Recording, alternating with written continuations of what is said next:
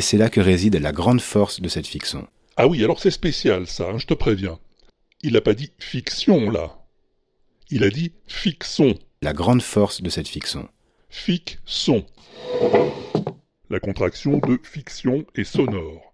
C'est un néologisme qui est né vers la fin de l'année 2022 sur l'internouille, plus précisément sur Twitter.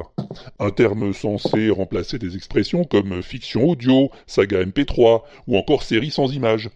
Et certains s'en sont emparés aussitôt. Les fictions du jour. Bon, euh, pour dire franchement les choses, ça n'a pas été la ruée non plus. Hein.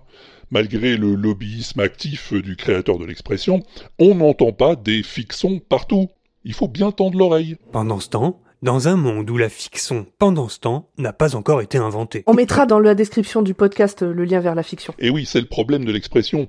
Pas toujours facile, à l'oreille, de faire la différence entre fiction et fiction. C'est une petite fiction, ça dure trois minutes tous les jours. D'autant qu'à l'image de l'écriture inclusive, l'usage du néologisme fiction est entouré d'une aura de polémique.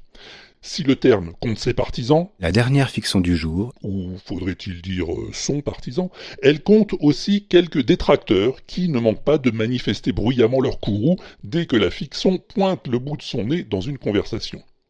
Alors, quel avenir pour la fiction? Bah, C'est bien difficile à dire.